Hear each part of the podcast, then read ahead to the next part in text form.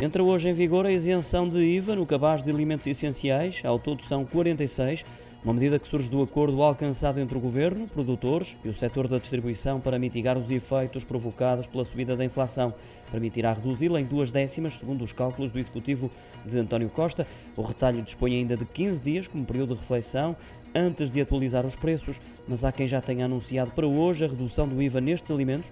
É o caso da cadeia de supermercados Aldi. A esse propósito, o Primeiro-Ministro António Costa sublinhou ontem que o Estado já fez a sua parte. Agora é a vez dos parceiros neste acordo tripartido, referindo-se mais concretamente aos distribuidores, embora tenha a firme convicção que isso acabará por acontecer.